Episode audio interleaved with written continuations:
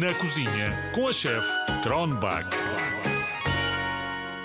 Malta gira, estão preparados para mais um episódio aqui na cozinha da Rádio Zig Zag? Então, vamos a isso.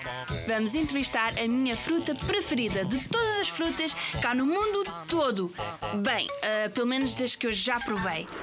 Ora boas, chefe Cronbach. Morango, que bom ter-te aqui. Muito obrigado. É uma honra ser convidado da Rádio Zig Zag. Ora, não tens de quê?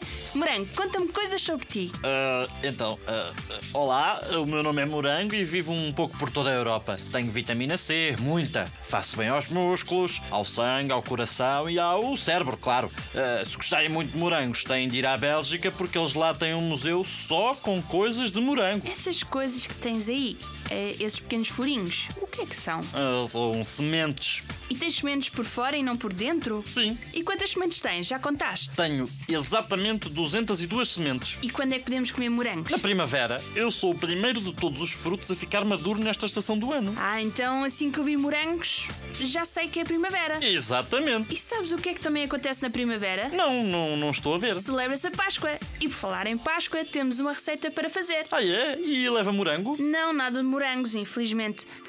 Olha, como és o meu fruto preferido, não te vou dar uma trinca. Vou antes deixar-te sair ileso desta entrevista. Fico-te muito agradecido, chefe Gronbach. Adeus e até à próxima. Adeus, morango. Até um dia destes.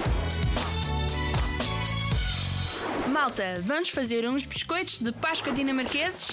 Têm todos mangas arregaçadas, avental posto e mãos lavadas. Precisam de granulados, daqueles de todas as cores do arco-íris, um adulto que seja fixe, 200 gramas de manteiga, 200 gramas de farinha, 85 gramas de açúcar, duas colheres de chá de açúcar baunilhado, uma gema e uma clara.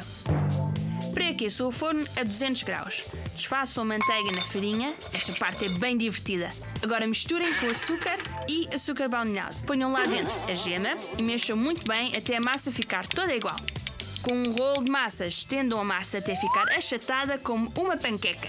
Cortem a massa em pequenas figuras com formas de biscoito ou com um copo se não tiverem formas. Ponham em cima de uma bandeja com papel vegetal, pincelem com a clara do ovo e deitem os granulados por cima como se fosse chuva. Deixem no forno durante 8 minutos, esperem que arrefeçam e depois ao ataque.